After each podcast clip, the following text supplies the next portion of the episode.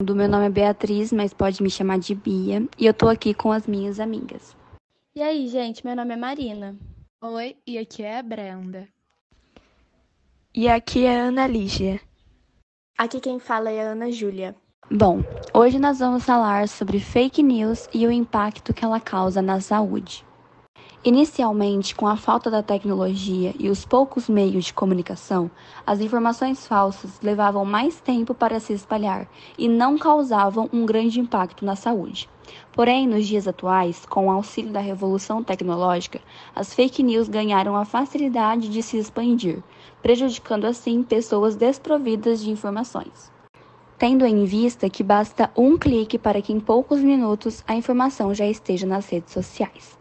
Sendo assim, com essa facilidade de exposição, a internet trouxe, junto a seus benefícios, variados riscos aos indivíduos que acreditam em tudo que vem na rede, como por exemplo a saúde.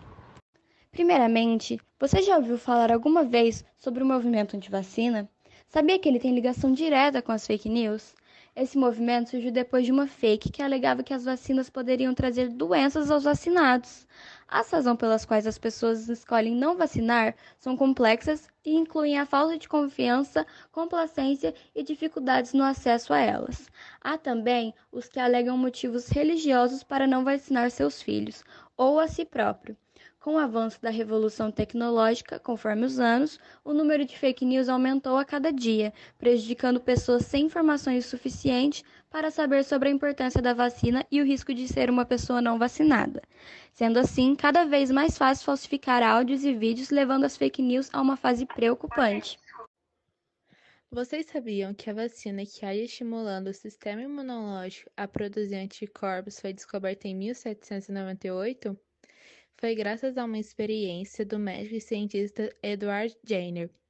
Segundo sua pesquisa apresentada pelo Ministério da Saúde, as vacinas fizeram o número de casos de doenças como tétano, febre amarela e varíola cair ao ponto de quase deixar de existir no Brasil.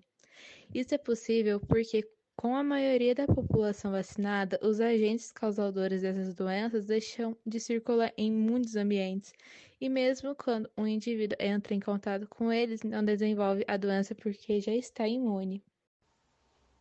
No entanto, atualmente o movimento anti-vacina vem ganhando adeptos no Brasil.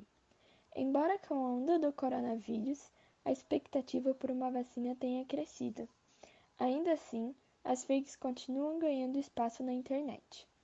Além dos conteúdos falsos veiculados pelas redes sociais, principalmente no WhatsApp, que indicam supostos remédios preventivos e assim influenciam a população a não seguir as recomendações de distanciamento.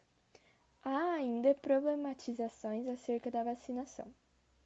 Portanto, podem-se afirmar o movimento anti-vacina é um grande risco na área da saúde e à população, gerando então uma série de consequências, como doenças e até mesmo falecimento de vítimas. Medidas podem ser tomadas para que possamos evitar a ampliação de tal movimento, como, por exemplo, não compartilhar notícias sem verificar a fonte ou referência e também verificar as datas de publicações das informações. Esse foi o nosso podcast de hoje. Obrigada a todos os ouvintes. Espero muito que tenham gostado. Que todos tenham um ótimo dia. Beijinhos. Tchau, tchau.